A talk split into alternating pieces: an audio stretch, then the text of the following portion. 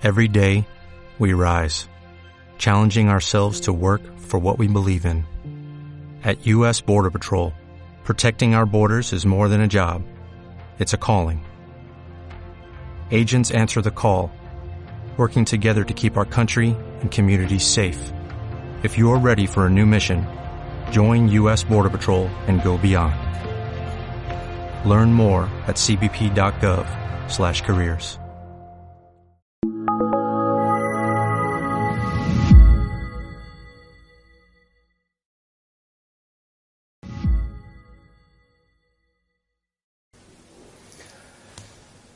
A un sacerdote que en su pueblo cumplía 90 años, le hicieron un homenaje.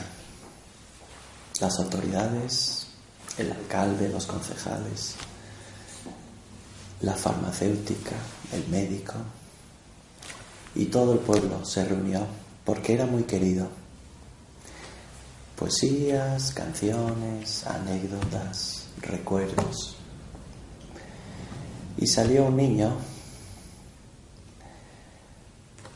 que era un gamberro con las manos así en la espalda y le dijo, usted que acierta siempre en sus consejos, usted que es tan ecuánime y ponderado, con tanto sentido común, sentido sobrenatural y sentido del humor, a ver si acierta. Este pájaro que tengo yo aquí, detrás, ¿está vivo o muerto? El párroco emérito, pero que nunca se retiró como hacemos los curas, pues o sacerdotes miró, vio a otros niños riéndose, estaba claro que había truco, porque la gente del público sí que veía cómo estaba el pájaro, y el sacerdote le respondió, en tus manos está. En tus manos está. Si tú quieres que esté vivo, continuará vivo. Si tú quieres que muera, lo matarás. Si el sacerdote decía, está, en fin, está claro, ¿no? Si el sacerdote decía que está muerto, lo enseñaba vivo, ¿no? O sea, que iba el sacerdote a confundirle siempre, ¿no? En tus manos está. El tema de hoy es exactamente igual. Cielo, infierno, purgatorio, en tus manos está. En tus manos está. Tú puedes hacer un infierno con el odio, con el rencor, con la envidia, con las comparaciones, con la angustia, con las preocupaciones. En tus manos está. Puedes hacer un infierno a tu alrededor para los tuyos y para ti. Hacerte una persona desgraciada aquí y en la otra vida. O en tus manos está. Puedes hacer un cielo, un paraíso, con tu paz, tu sosiego, tu buen humor, tu capacidad de perdón. Depende de ti y de nadie más. Y de nadie más. Las circunstancias son lo de menos. Falta de trabajo, enfermedades, dificultades económicas, familiares, da igual. Da igual. En tus manos está. ¿Con qué disposición, con qué actitud lo encauzo? Si yo me lleno de Dios, todo tiene sentido, todo es para bien, todo es para bien para los que aman a Dios, dice San Pablo. En tus manos está. Ya sabes la anécdota. Lo contaba Antoni de Melo, un sacerdote jesuita, indio, en el canto del pájaro. La historia de aquel hombre, mayor, con fama de santidad en el pueblo. No hacía cosas extraordinarias, pero es que daba gusto verle. Hacía un cielo a su alrededor. Se le escapó el caballo que tenía a su hijo que se dejó el redil abierto, ¿no? Y fueron, era una aldea pequeña. Qué mala suerte has tenido. El único caballo que tenías iba y se te escapa. Y él, que esperaban que estuviera destrozado, deshecho, que estaba jugando con sus nietos, mala suerte, buena suerte, quién sabe. Hombre, no, quién sabe, no, mala suerte, quién sabe. Al cabo de unos días aquel caballo volvió con cientos de caballos o decenas de caballos y el hijo los cerró enseguida en cuanto se metieron todos. Y fueron todos los del pueblo. Qué buena suerte has tenido. Eras pobre y ahora eres rico. Qué buena suerte has tenido. Esperaban que estuviera borracho. ¡Wow! que les felicitara, que les invitara a todos a vino. Buena suerte, mala suerte, quién sabe. No, no, quién sabe no, buenísima suerte, quién sabe. Pensaban que estaba chocheando un poco el anciano. El hijo se puso a domar aquellos caballos salvajes de las montañas con tan mala suerte que uno le tiró al suelo y se le rompió la pierna. Fueron todos los del pueblo a decirle, qué mala suerte has tenido. El único hijo que tienes y va y se te rompe la pierna ahora, precisamente ahora, que tanta falta le hacía. Y él contestó lo que ellos ya sabían que iba a contestar su retaíla. Mala suerte, buena suerte, quién sabe. Se marcharon desconcertados. Estalló una guerra en aquel país. Convocaron a todos los jóvenes de todos los lugares a una muerte muy segura, pero aquel chico no se lo llevaron porque tenía la pierna rota. Estaba recuperándose.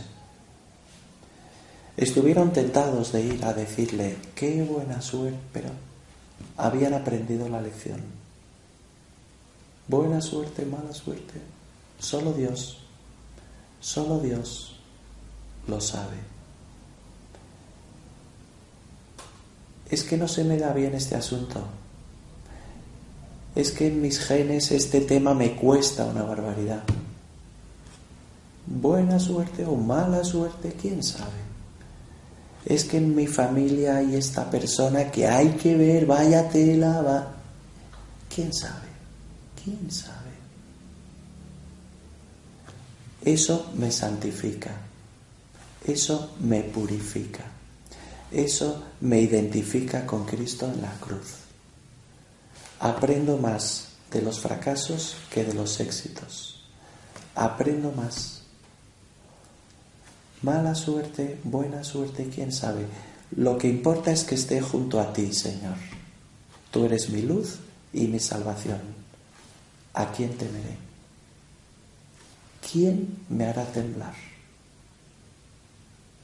¿Quién me hará temblar? El Señor es mi pastor, nada me falta. En verdes praderas me hace recostar, me conduce hacia fuentes tranquilas.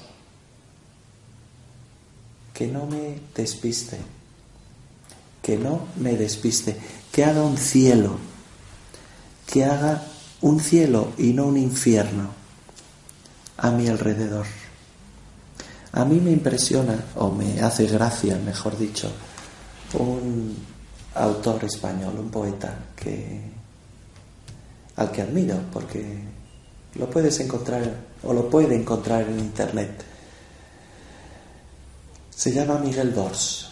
Eh, él estudió en la Universidad de Navarra, su padre fue un gran catedrático allí de Derecho Romano, Álvaro Dors, y, luego él dio clase allí de literatura, después en Granada y después en, Galicia, en Santiago tiene un poema que se llama, siempre sus poemas al final son rompedores. Uno que se llama Contrastes. Y dice más o menos, muy más o menos, la idea. Ellos, con sus palacios, sus coches descapotables, sus rubias, bellas como el champán, rubias satinadas sus perros de raza no son felices. Yo, con mis horarios apretados, mi barrio gregario, mis calles pobres y humildes,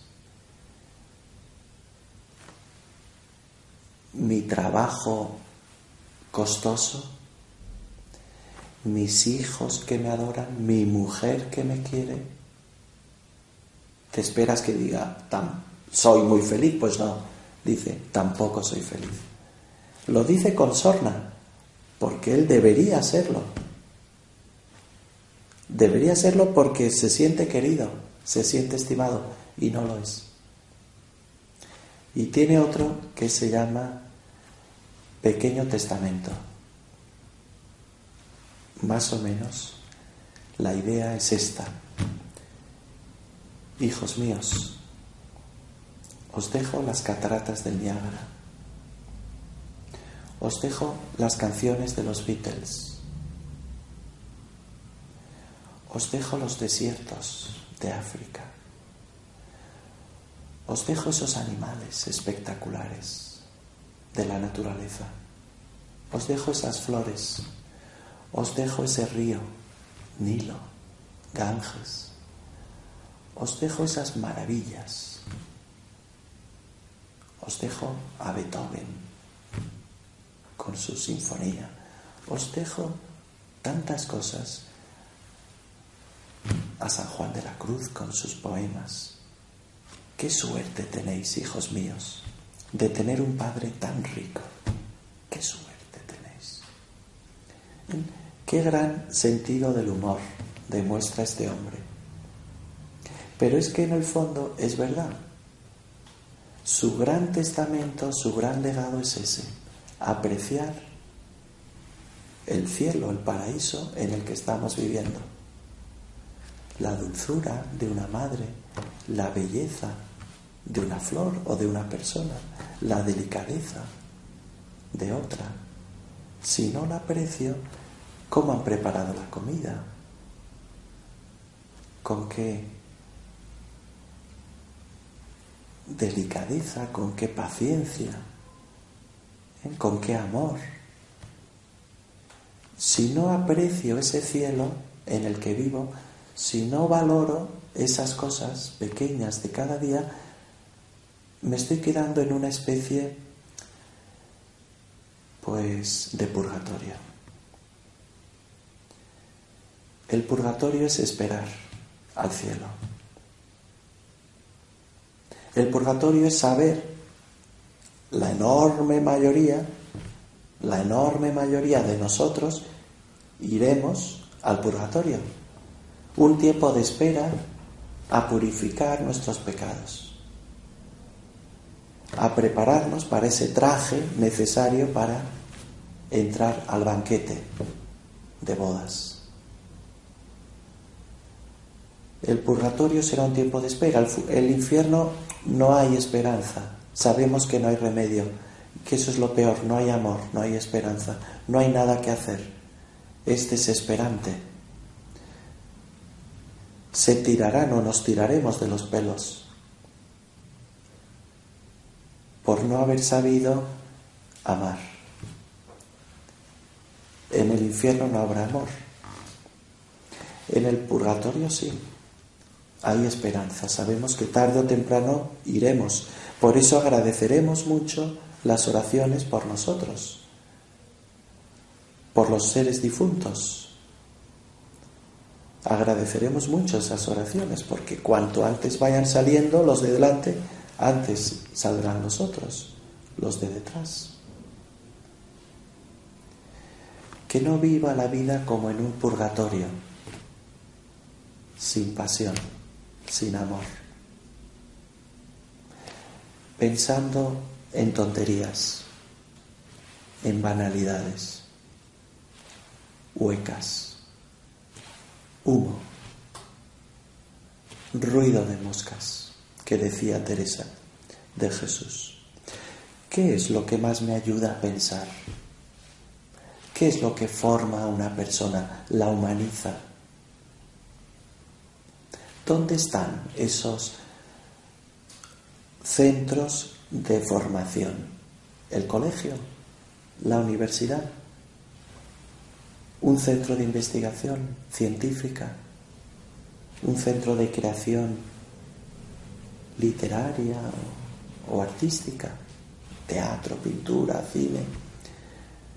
¿En qué lugares se puede decir donde una persona de verdad se alimenta bien, crece, madura, se forma? En un taratorio. Yo hoy vengo de un taratorio. He ido a velar a un muerto, a rezar un responso. Impresiona. Ante un cadáver, a unos metros, pensar en esa persona. Conmueve. Eso madura más que cualquier otra cosa. Pasear por un cementerio, fijarse en las lápidas, las cosas que ponen, ver las fotos, ver las fechas. Eran personas llenas de sueños y de esperanzas que hicieron un infierno, o hicieron un cielo, o hicieron un purgatorio. En sus manos estaba. Estarán ahora disfrutando o padeciendo. ¿Qué quiero hacer yo? ¿Qué quiero hacer yo en el día a día de mi vida con los de mi alrededor? ruega por nosotros pecadores, decimos todos los días. Es quizás el Ave María es la oración o las palabras más repetidas en mi vida. Ruega por nosotros pecadores. Y también el Padre nuestro, líbranos del mal, líbranos del mal, líbranos del mal, líbranos del infierno. Venga a nosotros tu reino de paz, de justicia, de amor. Venga a nosotros tu cielo aquí y el día de mañana, pero aquí, sobre todo aquí, sobre todo aquí. Vamos a acabar con, pues con esa, ese poema, ya que va de poemas hoy, anónimo. ¿eh? No se sabe muy bien de quién es. Dicen que de Teresa de Jesús algunas personas, como Luca de Tena, Cayetano Luca de Tena, pero no se sabe bien con seguridad. Recuerda mucho aquel magnífica de María al ir a ver a su pariente Isabel. Proclama mi alma la grandeza del Señor, se alegra mi espíritu en Dios mi Salvador. Ojalá dijéramos eso al entrar en el cielo o al entrar en la muerte, ¿no? Y dice así, lo, habrás oído, lo habrá oído muchas veces. No me mueve mi Dios para quererte. El cielo que me tienes prometido. Ni me mueve ese infierno tan temido para dejar por eso de ofenderte. Tú me mueves, Señor, muéveme el verte, clavado en tu cruz, encarnecido. Muéveme el ver tu cuerpo tan herido. Muévenme tus afrentas y tu muerte. Cuando nos creemos víctimas, cuando pensamos que mérito tengo, me merezco un descanso, estas compensaciones me las merezco porque hay que ver qué vida más sacrificada, más dura. Mira un crucifijo. Mirar a un crucifijo viene muy bien. Mira un crucifijo, a Cristo. Me imagino esos latigazos. Me imagino esos escupitajos. Esas humillaciones, esas burlas. Esa angustia. Muriendo de asfixia en la cruz. Esos latigazos. Tensando bien su cuerpo, atado en la columna, para que le duela más con esas bolitas de plomo al final. Y yo quejándome por una ducha de agua fría, por no tomar postre, sentarme en el peor asiento, todo eso me quita purgatorio. Retrasar ese vaso de agua, esa bebida, o sea, no necesito beber. Agua, por supuesto, pero no caprichos no caprichos. Muéveme al fin tu amor, y en tal manera que aunque no hubiera cielo, yo te quiera, y aunque no hubiera infierno, te temiera.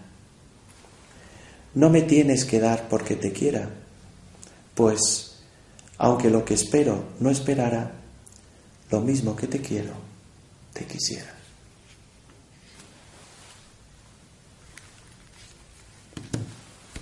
Thank you.